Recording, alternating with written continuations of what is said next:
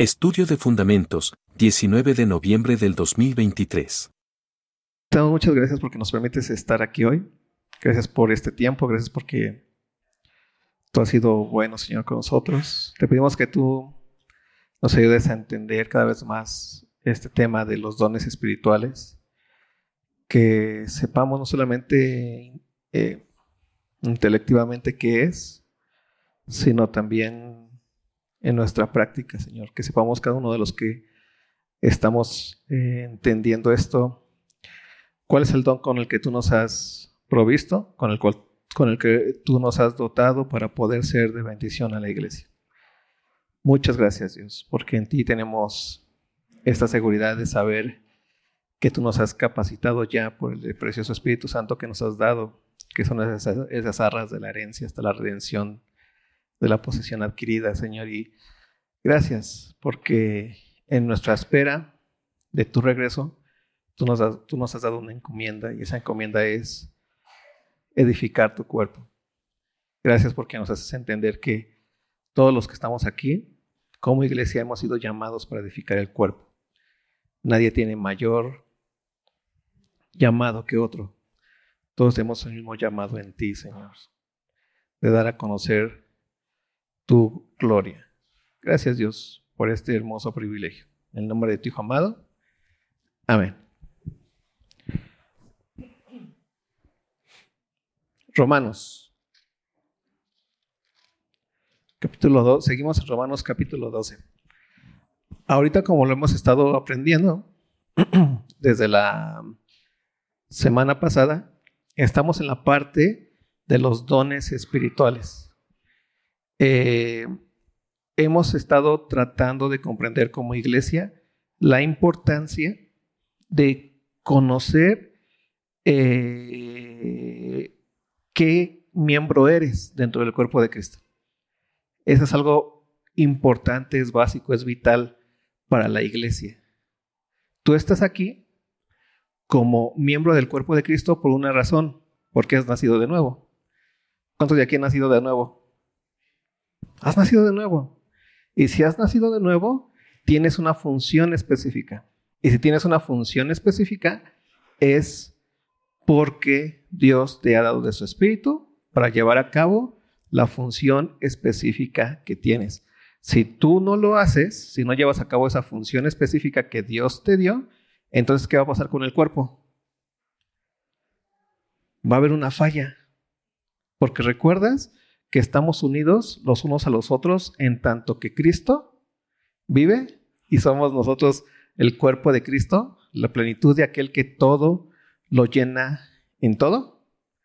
Esa es una cosa muy importante que necesitamos tener bien claro. Entonces vimos que la base o las funciones que, con las cuales tú naciste de nuevo están aquí en Romanos 12. Dice que todos somos miembros, ¿no? Los unos a los otros como el cuerpo, son, son miembros. Entonces, una de las cosas que estamos aprendiendo ahora es cuáles son esas funciones como dones espirituales que Dios nos dio al cuerpo de Cristo, que son necesarias para mi edificación y para tu edificación. Hemos aprendido que ser miembro es ser parte de este cuerpo y la única forma de ser miembro o lo que hace un miembro es edificar y esperar ser edificado. ¿Sí?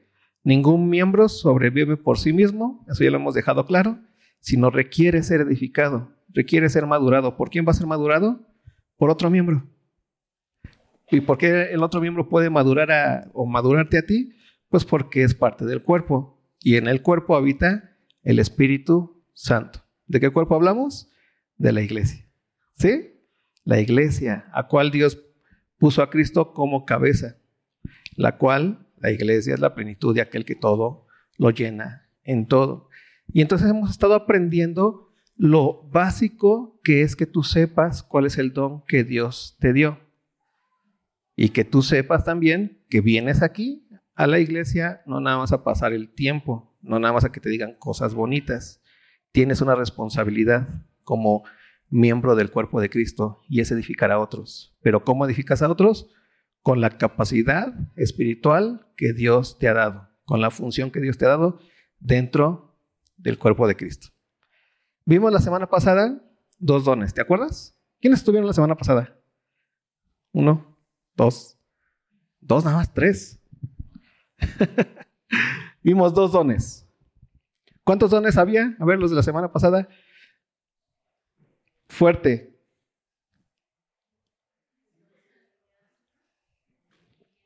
Son siete dones. Ver, Lau, que respondió bien, dinos cuáles son esos dones de forma fuerte, Lau. Como si estuvieras enojada. ahí está. Mira, estamos preparados. El de profeta, el de enseñanza, el de exhortación, el de... Eh, ¿Cuál más? El de profeta, enseñanza. A ver, ayúdenle. A ver. El de... ¿Traen en dónde apuntar? ¿Jóvenes? ¿Se traen en dónde apuntar? A ver, vamos a apuntar. Apunten. Va con el primer don. Don de profecía. Apúntenlo bien. Segundo don. Don. Exacto. ¿Ya vieron? Luego, tercer don. Los dice en el, en el versículo 4 hasta el 8 de capítulo 12 de Romanos. Primer don, profecía. Segundo don, servicio. Tercer don, enseñanza. Cuarto don, exhortación. Quinto don, repartir. Ajá. Eh, el sexto don, dirigir o presidir. Y el séptimo don, misericordia. ¿Sí? ¿Los apuntaste bien? A ver, Yaris, ¿cuáles son? Hoy sí les voy a hacer examen, ¿eh?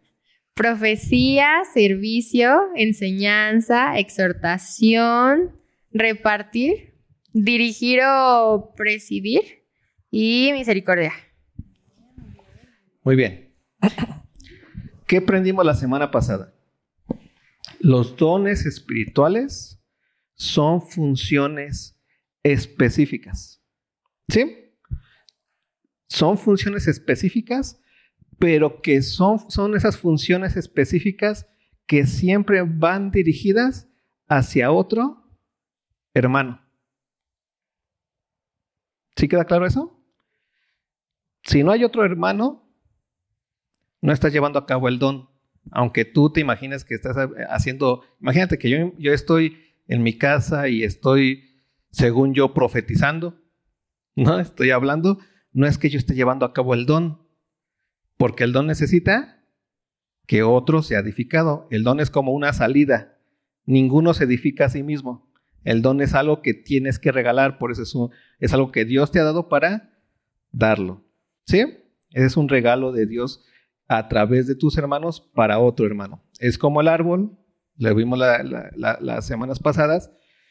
En ningún árbol se come su propio fruto. ¿O sí? Cuando tú ves un árbol, imagínate el árbol con el mejor fruto del mundo y el árbol muerto de envidia porque no puede comer su propio fruto. ¿Es posible eso? No tiene sentido. El árbol más hermoso que da fruto, ¿qué ocurre con él?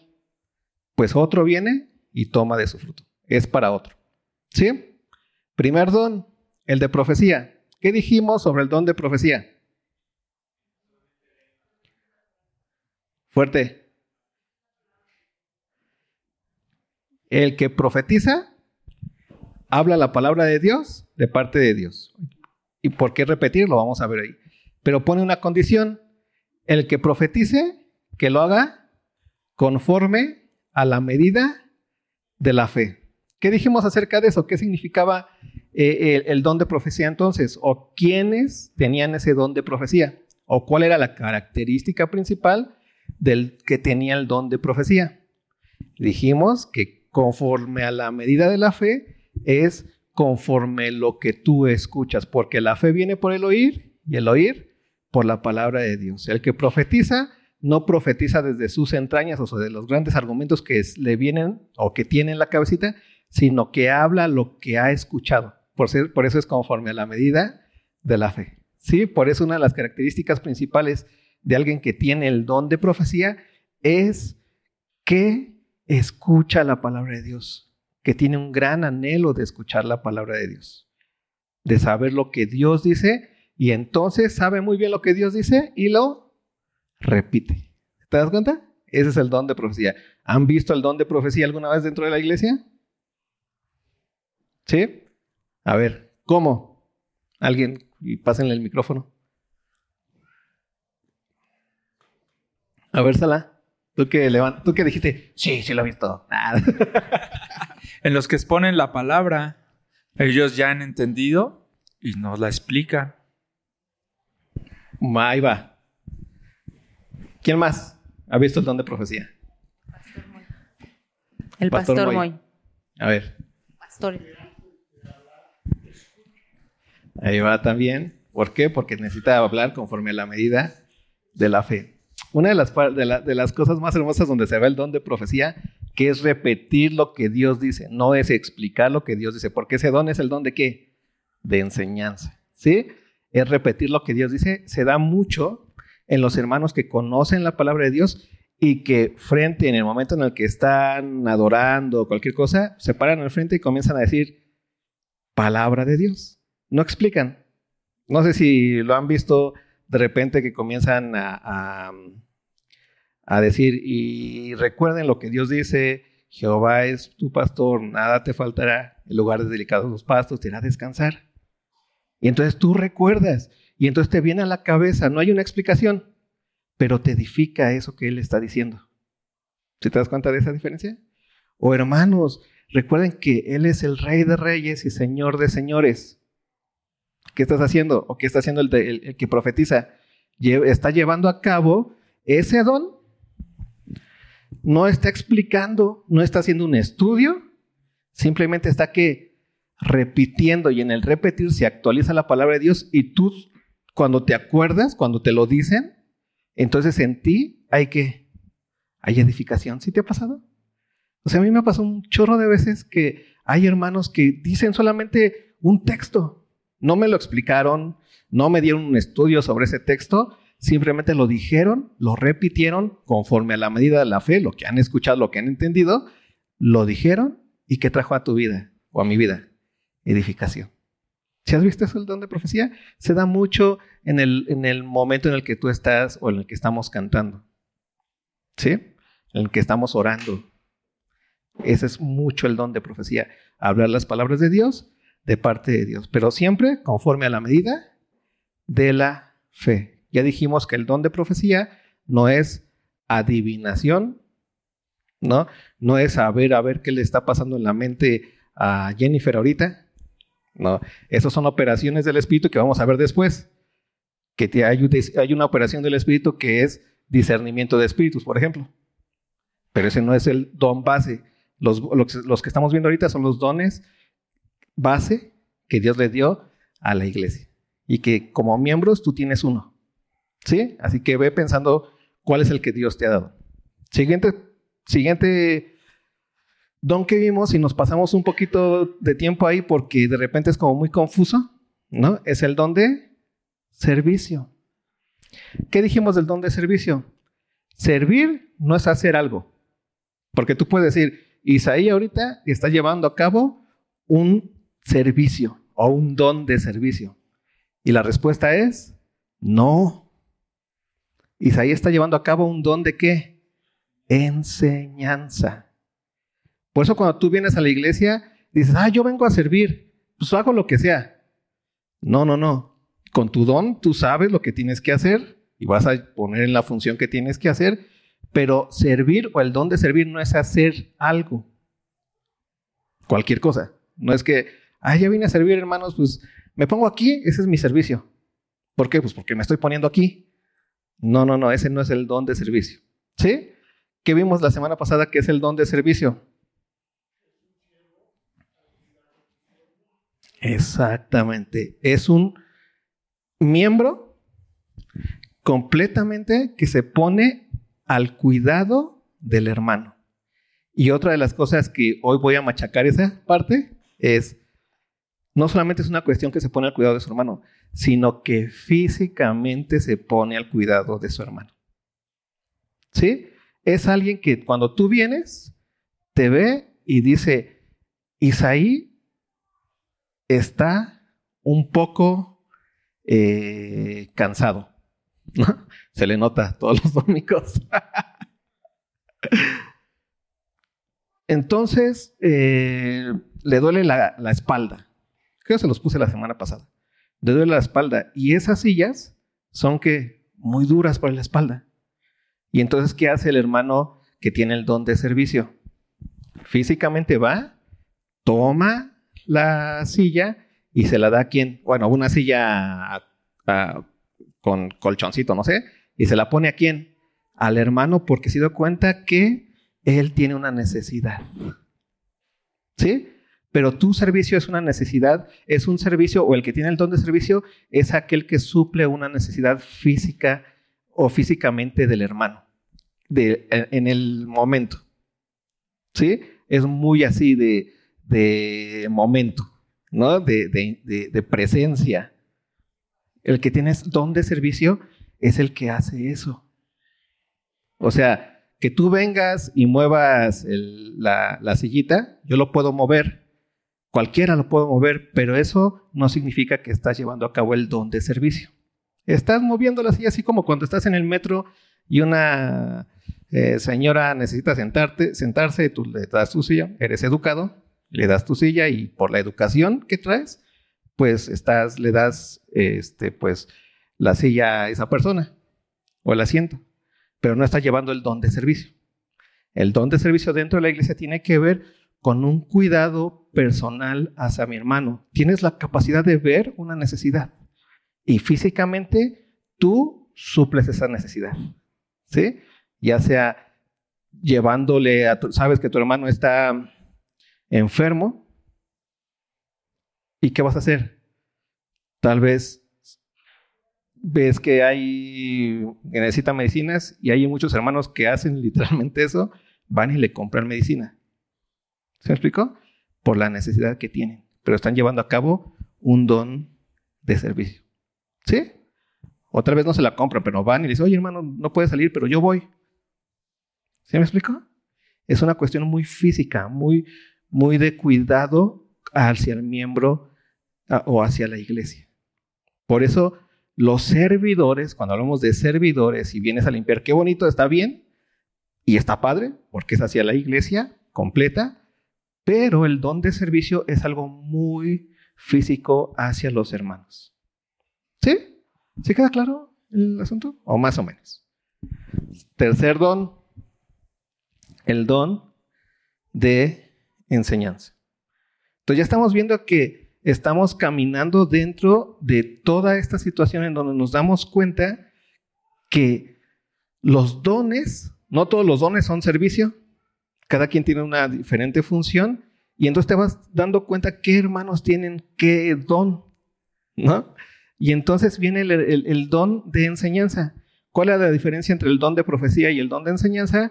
Que el profeta repite las palabras de Dios ¿Y el maestro qué hace?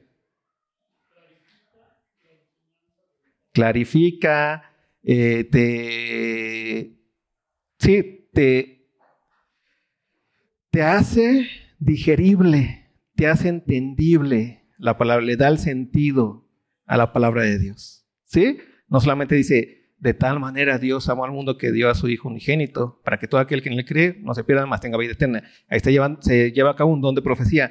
Pero el que enseña, ¿qué dice? Te lo hace claro. ¿Quién es Dios? ¿Qué es el amor? ¿Quién es el Hijo? ¿Sí? Y entonces tú vas comprendiendo lo que la palabra de Dios dice. ¿Sí? Tercer don, el de enseñanza. ¿Hasta aquí vamos claros? Yo estoy seguro que tú has visto esos dones dentro de la iglesia. ¿Los has visto? ¿Sí? ¿Alguien de aquí tiene uno de esos tres dones? que hemos visto hasta ahora? No tengan miedo de decirlo. Porque vivimos en una época en donde dices, ay, no, porque, porque por mi humildad, hermano, soy bien humilde, no voy a decir, no, por favor, imagínate el ojo, ay, no, mi humildad no voy a ver y no quiero que sepas que yo soy el ojo. O sea, no, necesitamos saber qué don tienes para qué. Para cuidarte y lanzarte hacia dónde? Hacia el lugar donde vas a funcionar. O sea, imagínate, Elena, tiene el don de enseñanza. Y la pongo a presidir. No, Elena, tú porque ahí tienes que estar, porque ahí falta gente. Como si fuera una empresa esto. No es así. Es un sé cuál tiene y dónde va a estar entonces. En donde funciona. ¿Sí? ¿Quién tiene alguien, alguno de estos tres? No me digas cuál. Levanta la mano si tienes alguno de estos tres dones. ¿Hasta dónde vamos?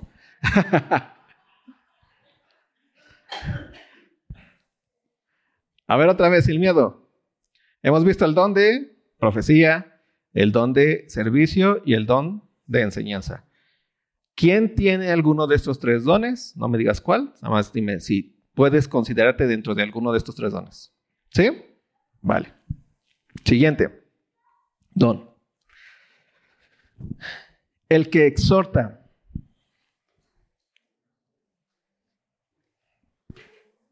Hemos visto que los dones tienen sus límites. Enseñar no es profetizar. Profetizar no es servir. Exhortar no es que enseñar. ¿Sí te ha pasado? Que de repente dices, ay, es que esa palabra como que me exhortó, hermano. Y yo me quedo pensando, ¿cómo? O sea, si nada más te exhortó, digo, pues ya chafié. O sea, no, no fui buen maestro. Porque lo que hace el maestra es enseña, ¿no? Fíjate, dice en 2 Timoteo 3:16, toda la escritura es inspirada por Dios y es útil para qué? Enseñar.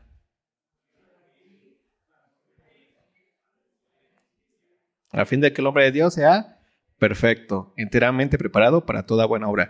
Pero aquí está hablando de la palabra de Dios, lo que estamos haciendo ahorita, no de la enseñanza. Está hablando de la palabra de Dios. Y dentro de la palabra de Dios te da la capacidad y es útil para enseñarte. Y usa Dios a quienes?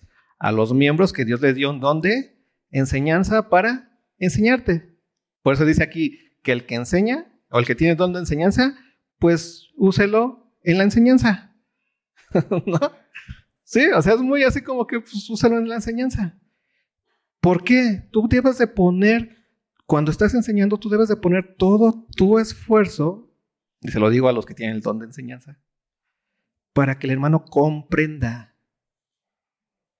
Para que el hermano comprenda. Para que su mente sea que transformada, renovada. Exhortación es otra vez físicamente, la enseñanza es físicamente aquí, estoy uno y uno, estamos frente, le estoy tratando de que quede claro el asunto. La exhortación es físicamente venir con mi hermano y decirle, es por acá, hermano. ¿Te das cuenta? Muchos lo toman como consejería. ¿Sí? Hay muchos consejeros y de los más grandes consejeros que no son maestros, que no te dicen muchas cosas que no te cambian la mente, pero que sí te toman y te jalan.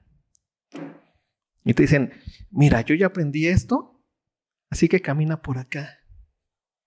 Ese es el que exhorta, el que camina junto a alguien, ¿sí? El que te toman. ¿Has tenido alguien que te ha exhortado en la vida? Exhortar no es decir, y entonces, porque la palabra de Dios dice aquí, que no te pongas esos lentes ahí. No. Pensamos que eso es exhortar, como regañar, como, como este, mostrarle sus, sus, este, sus errores. No, es que es caminar junto a ellos, porque estás viendo que tu hermano tiene una necesidad de que está caminando chueco. Y entonces, ¿qué vas a hacer? Vas a decir, vente para acá. Y te das cuenta de esa hermosura porque ese don es un hermano que ve que estás caminando chueco y que sabe que necesitas, porque lo necesitamos, necesitamos hermanos que nos digan, vente para acá. Y que tienen un gran, una gran paciencia sus hermanos. Yo he tenido muchos hermanos que me han exhortado. Uno de ellos fue el pastor con el que crecí. O sea, me acuerdo mucho de la eh, me veía, obviamente, chavito, y yo ahí enseñando allá chavito, piensas que sabes todo, ¿no? Y en la juventud piensas que ya sabes todo de la vida y no necesitas que nadie más te diga nada. Y ya, estás del otro lado. Y más cuando enseñas, ya. Y más cuando dices, ay, qué bonito, mijito. No, pues ya, te vuelas, ¿no? Y entonces, pues yo pensaba así. Y este pastor, el, hermano Marco Tulio, que anda ahí por Arboledas del Sur ahorita, tuvo paciencia conmigo. Y me dijo, enseña. Y yo andaba con, bueno, siempre me he vestido mal, pero entonces me vestía peor, imagínate. Y entonces, él, ¿no? Una vez me dijo, predica este, el día del, del, padre. Yo creo que tenía que 14 años, algo así. Dije, bueno. Y me dijo, pues nada, te pido una cosa. Vístete bien. O sea, no quiero que vengas con traje, ¿no? Porque él siempre se, ha vestido bien a la hora de, predicar con su traje, con su corbata. Y me dijo, nada, vístete bien. Y yo, sí. Y en la semana, no, pero pues voy a predicar, eso qué, bla, bla, bla. Lo importante es la palabra. Y él que veía en mí, ya como alguien maduro, este batito camina chueco, que necesita traerlo junto, ¿no? Entonces ya iba así, no, no, voy a llegar y comencé a, preparar las dos, los, dos sermones, el que iba a dar a los padres y el que le iba a dar al pastor, ¿no? Así somos los jóvenes, ¿no? Bueno. Y entonces llego ese día acá con mis pantalones tumbados, rotos, mis playeras guangas, así como el hermano no quería, peor, ¿no? Tenis. Más despeinado de lo que ven hoy. Y así, ¿no? Y llego y lo primero que yo me imaginaba era así la confrontación con quién? Con el hermano. ¿No? ¿Por qué? Y el hermano me vio, me dice, ¿estás listo? Digo, sí. Y así como que, a ver, nos rifamos un tiro. Un tiro de inteligencias. Para que veas cuál es, cómo es el don de exhortación. Y él me dice, va, bueno, vamos a orar, Dios te bendiga. Y oró por mí ahí. Me dijo, se edifica la iglesia. Y yo me quedé así. ¿Y a qué hora haces el tiro? Pero no me di cuenta que lo que él hizo fue una exhortación impresionante. Conmigo me llevó junto, ¿no? Y me puso ahí para que hablara. Y hoy que lo entiendo, digo, esa exhortación que él me dio me hizo entender que no se trata de ganar argumentos bíblicos contra otro, porque yo estaba pensando que era así, que se trataba de la iglesia ser más inteligente uno que otro, de que la verdad se tiene que hacer y todos lo tienen que hacer como yo digo, porque pienso que así es la verdad. Yo andaba chueco en ese, en ese pensamiento. ¿Y qué hizo el pastor con ese don de exhortación? Caminó conmigo y me quitó, sin que yo me diera cuenta, me despojó de ese pensamiento. Me exhortó.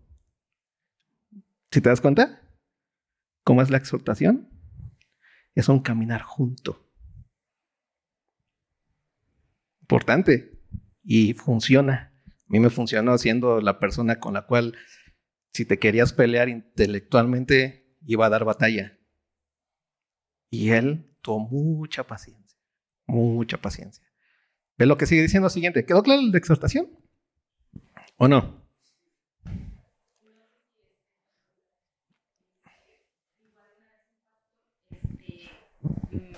mi esposo este tenía cierta este ¿Se acuerdan que en el ESME había una iglesia que era de los de los este redimidos?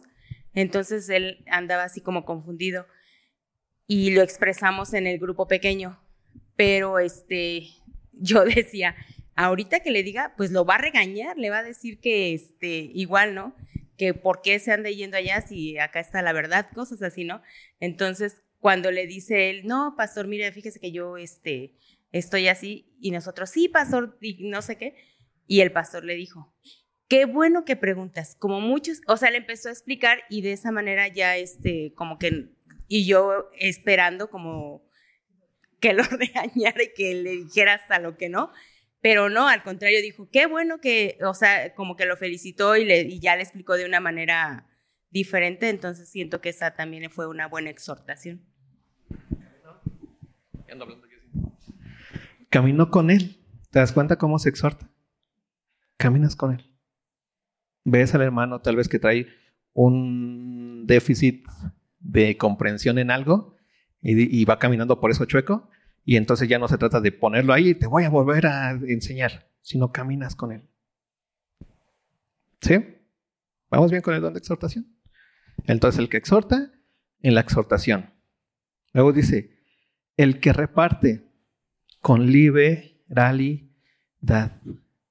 Entonces ya vimos que exhortación no es enseñanza, exhortación no es servicio, exhortación no es profecía, exhortación es caminar junto con otro hacia, hacia lo mejor, ¿sí? Hacia Cristo. Tercer punto, el, de, el que reparte. El que reparte no es aquel que tiene dinero para dar, es aquel que tiene un anhelo de dar. ¿Te das cuenta de la diferencia? Por eso es con liberalidad. Porque cuando uno reparte porque tiene dinero, está esclavizado al dinero que tiene. No es libre, no reparte por ser libre, sino porque tiene. ¿Sí? Cuando repartes porque eres libre, aunque no tienes, vas a dar. Vas a, e, esa es la, la, expresión básica del, del libro de los hechos, en donde los que tenían cosas vendían sus cosas. ¿Para qué? Para darle a quienes? A los otros. Y eso significaba que quedaban pobres. Pues así. Cuando hablamos de repartir es dar, ¿sí? Dar algo material. Puede ser Sí, dar algo material. ¿Vale? ¿Por qué? Porque ves una necesidad de eso material. ¿En quién? En tu hermano. ¿Sí? Recuerden que todo esto es en el cuidado hacia un hermano. Tú te das cuenta, porque tienes ese don. ¿Qué hermano necesita eso? Y entonces con liberalidad, liberalidad no es así como, da mucho. No, liberalidad es, ten libertad o el que reparte con esa liberalidad es el que sabe que no necesita tener para dar. ¿Sí? El que da de lo suyo, por decirlo así. Tal vez no tienes tú para, no tienes dinero en el banco para darle algo a tu hermano que está necesitando, pero sí tienes cosas en la alacena. Y eres capaz de, de tomar eso con la libertad que tienes y decirlo, se lo voy a dar a mi hermano. Y, te, y eso te, algo que hace el don es que te, te, causa algo como una obligación que te inflama el pecho. ¿sí? El que tiene el don de enseñanza le inflama el pecho enseñar. El que tiene el don de profecía le inflama el pecho dar, llevar a cabo profecía. El que tiene el don de servicio le inflama el pecho llevar a cabo ese don de servicio. El que tiene el don de exhortación le inflama el pecho. Y el que tiene el don de dar o de, o de repartir le inflama el pecho. ¿Sí te das cuenta? O sea, el que reparte entonces va a repartir no por lo que tiene, sino porque Dios le ha dado ese don. Y no se trata de que Dios te va a dar mucho dinero porque, porque te dio el don de repartir. Eso, eso, si fuera así, pues Slim sería el que tiene el mayor don de repartir del universo. No, Dios te dio ese don porque la iglesia lo necesita, aunque tú no tengas dinero. ¿Sí? ¿Te das cuenta de la diferencia? Y entonces tú tienes ese don de repartir. Y entonces hay hermanos que ven tu necesidad, unos ven tu necesidad de comprensión, ¿no? Como el del maestro, o tu necesidad física en el sentido de que necesitas algún, algún servicio ¿no? Como el del servir, otro ve tu necesidad de caminar bien como el que exhorta, te ayuda a qué? A caminar bien, y otros ven tu necesidad material. ¿Y qué hacen? Dan. ¿Sí? Pero siempre es hacia el cuerpo de Cristo. Por eso cuando tú vienes a dar tus diezmos, la iglesia necesita aprender que el diezmo tiene que funcionar para el bien del cuerpo de Cristo. Para que, para que el organismo funcione bien, no para vestirse bien. O sea, está chido esto, pero si nos gastamos todo el dinero en esto, estamos caminando mal. Es como si tú te gastaras todo tu dinero en tus vestidos en lugar de en tu comida. ¿Qué va a pasar? Pues sí vas a tener todo una... Ibas a ir a la cena, pero ¿cómo se llama? Lleno de vestidos, ¿dónde está la ropa? Ah, todo ibas a ir a la cena. No, no, no me cuadra. Es como si tuvieras todo tu closet lleno de vestidos, pero te estás muriendo de inanición porque no eres capaz de gastar lo que tienes para ti mismo. Y la iglesia necesita aprender mucho eso. Hoy hay iglesias que viven su riqueza en qué qué tan chida está su pantalla, o qué tan bonita es su batería, o qué tan cómodos son sus silloncitos. Y ahí se gastan todo el dinero. Aunque los hermanos se estén tronando los, los, los, los huesitos para ver qué comen mañana. Y eso es una iglesia que no está entendiendo que el organismo espiritual es para el bien de quién? Del cuerpo de Cristo. ¿Y quién es el cuerpo de Cristo? La iglesia. Y si de ahí hay para vestirte bonito, pues está chido. Está bien. Está padre. Pero siempre es para quién? Para el cuerpo de Cristo. Por eso el que reparte tiene ese entendimiento perfecto.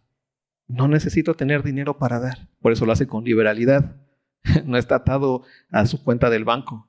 Si no es capaz de despojarse de cosas materiales por su libertad, que ese don le ha dado, y ponerlo al servicio de quién? De tu hermano. No de tu hermano. Y, una de las cosas más hermosas que, que, te da el entender los dones espirituales es que los dones espirituales te hacen ver no solamente al que te cae bien. O sea, la verdad te, te, te hincha el corazón por cualquiera que tiene el Espíritu Santo, que es tu cuerpo, y volteas a ver y dices, ah, él necesita, él necesita, tal vez aunque no lo conozcas, o tal vez aunque no sea de tu círculo, pero tú anhelas servirle. ¿Se te das cuenta? Porque es tu cuerpo. ¿Vale? ¿Se queda claro cómo funciona el de repartir? Hasta aquí, ¿cuántos tones llevamos?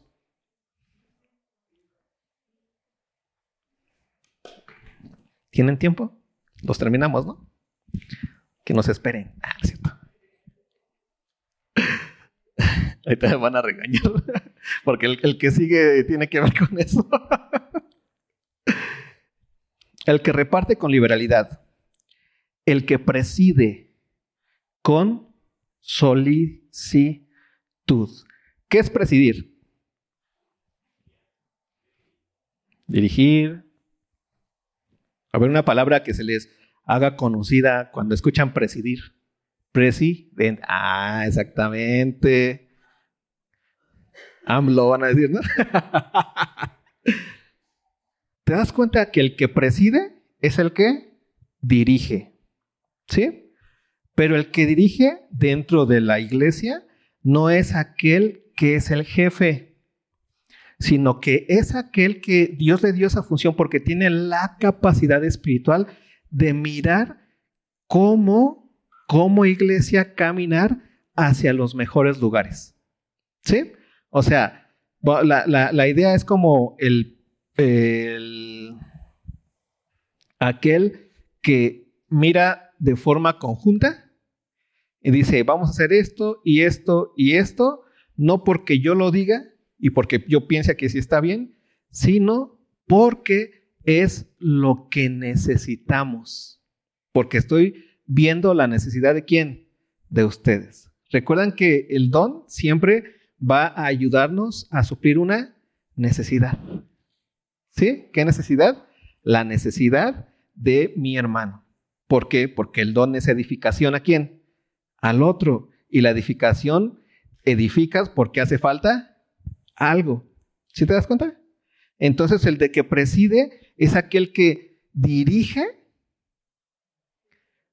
siempre pensando en la necesidad de quién? De la iglesia. Y entonces el que dirige, al que Dios le dio esa capacidad de dirigir, no es porque es el jefe, no es porque es el que sabe todo, no es porque tiene el don de qué? De dirigir. ¿Te das cuenta de la diferencia? No es porque es el que le cae las profecías directas, no, es porque está siendo edificado por, por, el que lleva a cabo la profecía y es porque está siendo edificado porque lleva a cabo la enseñanza y es porque está siendo edificado porque lleva a cabo el don de servicio y es porque está siendo edificado porque ha sido exhortado y es porque es el que eh, es edificado porque le han dado con liberalidad. Y entonces ese hermano que, que tiene ese don va a dirigir. ¿Por qué? Porque ve las necesidades, tiene una visión ¿no? espiritual de la importancia de ir para allá como iglesia o de ir para acá. Por eso la condición es el que dirige o el que preside lo haga con qué? Con solicitud. ¿Qué es ser solícito en algo?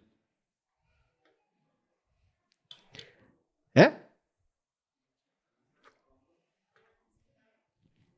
Fuerte. Anticipado. ¿Qué más? ¿Qué qué? Ajá, ¿qué más? Solicitud. ¿Qué es ser solícito en algo? Solicitud. ¿No?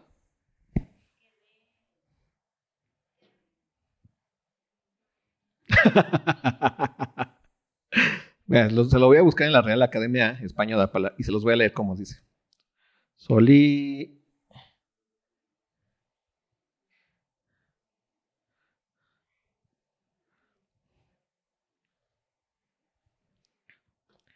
Lo que dice es que el solícito, el que lleva a cabo la solicitud, es alguien diligente.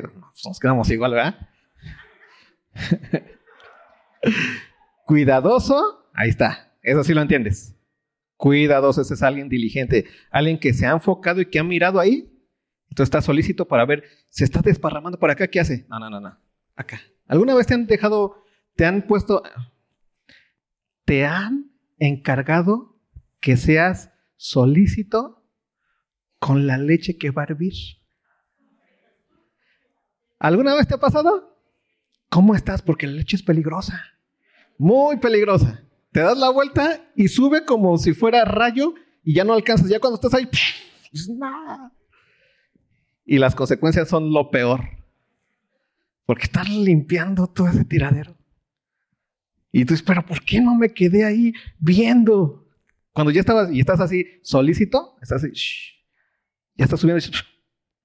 ¿Sí has hecho eso?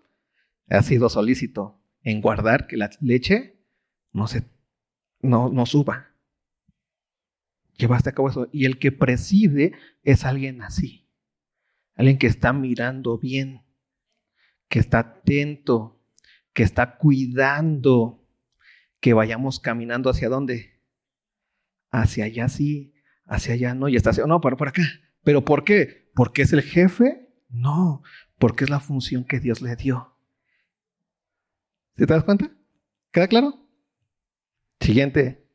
¿Cuántos llevamos ahí? Vamos por el último. Si lo logramos. Ya no estamos pasando, pero que nos esperen.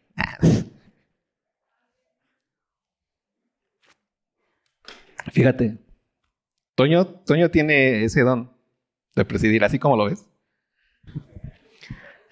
Así como lo ves, a mí me preside mucho Toño. O sea, yo soy así que... Y Toño, manda un mensaje. Yo, ah, ya, entonces, yo puedo bromear, pero viéndolo a él, yo puedo bromear y soy capaz de pasarme. O sea, yo le doy. Pero necesito a quién? A él, porque todo se tiene que hacer con orden. ¿Te das cuenta? Entonces, ve lo que sigue diciendo. El último, el que hace misericordia ¿Con qué?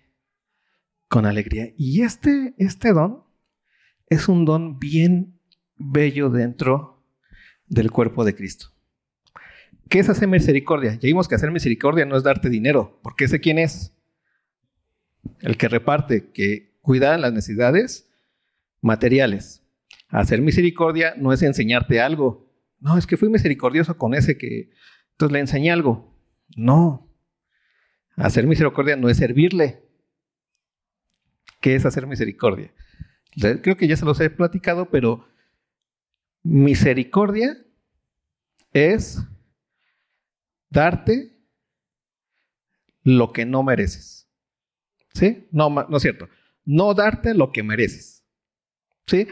Si mereces eh, que te dé una patada y no te la doy, estoy siendo que misericordioso. ¿Sí? Tal vez eh, nunca me has hecho nada malo, pero igual no mereces que, que te dé una patada. ¿No? Eso es otra cosa. Pero si ya me diste una patada, tú, yo tengo todo el derecho del ojo por ojo y el del diente por diente. ¿Sí o no? Si me diste una cachetada, ya me diste, ahora sí que ya me diste entrada libre, hermano. Tú empezaste, el que se lleva, se aguanta. ¿Sí? Porque así vivimos dentro de la justicia, ¿no? Tú me cacheteaste primero. Ahora yo puedo cachetearte. Pero el que hace misericordia entiende perfectamente que no lo vas a hacer.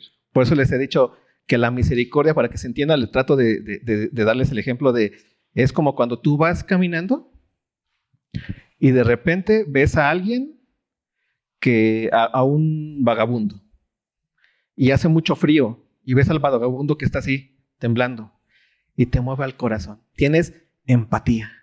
Pero la empatía no es misericordia. Y, ay, ese vagabundo. No, yo tengo muchas chamarras. Y acá no, piensas que estás llevando a cabo mucha misericordia y te quitas la chamarra, ¿no? Y se la das, no importa. Mi, tengo allá otros Armani. Esa es la 10. No sé si hace chamarras, pero se escucha chido. Iba a decir, tengo allá otros Mercedes, pero que no hace chamarras. y ya se la das y piensas que estás haciendo misericordia y no estás haciendo misericordia, estás siendo empático como, como cualquiera lo puede ser. Pero en el momento que se la das, el vagabundo se voltea y te escupe. ¿Qué viene a ti? Aparte de todas las groserías. O sea, qué malagradecido no se da cuenta de su condición. Yo no lo estoy haciendo mal, ¿no? El que hace misericordia, entonces, es aquel que dice, toma, te la doy, es tuya. No importa lo que hayas hecho, llevas a cabo entonces que misericordia. ¿Sí te das cuenta? Por eso la misericordia requiere de alegría.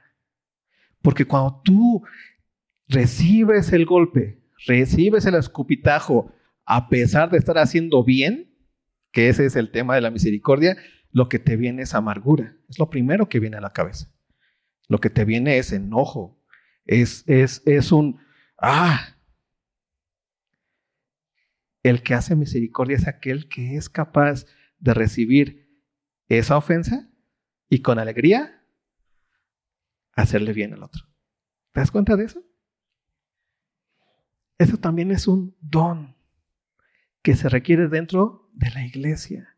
Porque los hermanos que tienen ese don son esos hermanos, yo les llamo válvula de escape.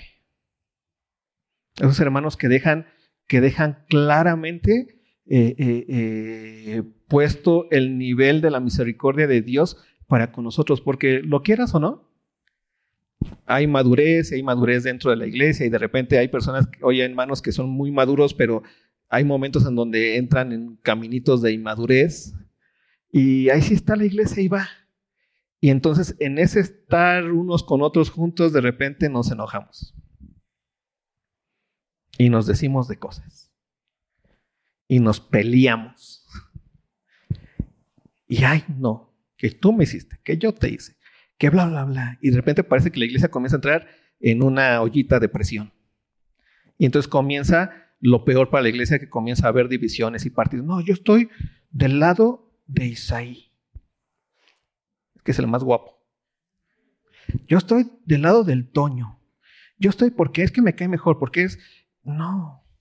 Y entonces comienza la iglesia a estar que convulsa.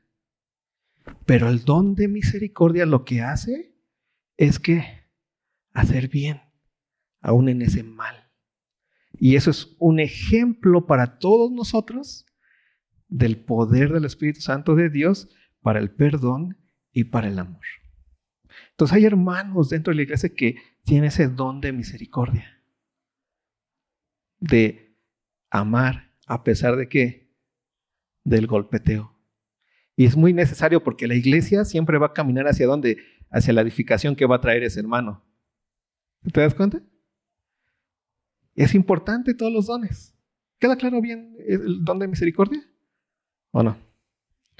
Hemos visto ya siete dones. Va la pregunta del millón.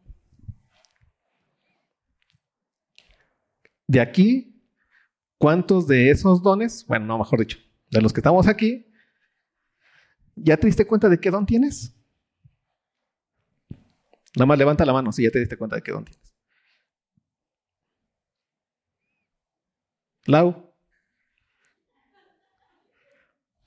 Paso Lau. No te estoy preguntando cuál. ¿Ya te diste cuenta que tienes un don?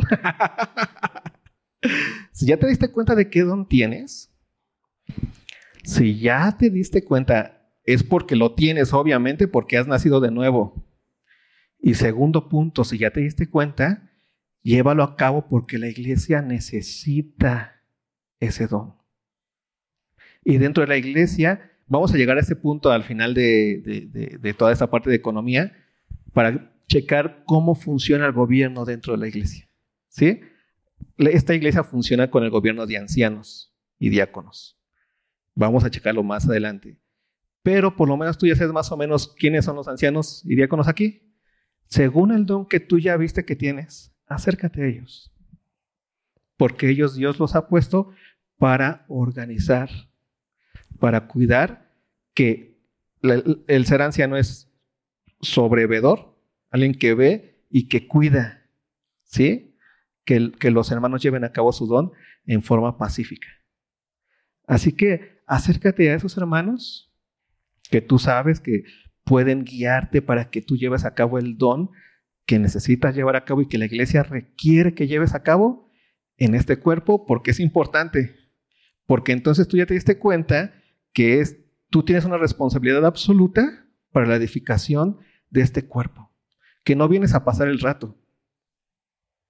Vienes a edificar y vienes a, que, a ser edificado. No vienes nada más a quemar tu tiempo el domingo vienes a qué? A edificar y que Dios ya te capacitó, Dios ya te dejó la función que debes de tener. ¿Sí? Y lo tienes que hacer.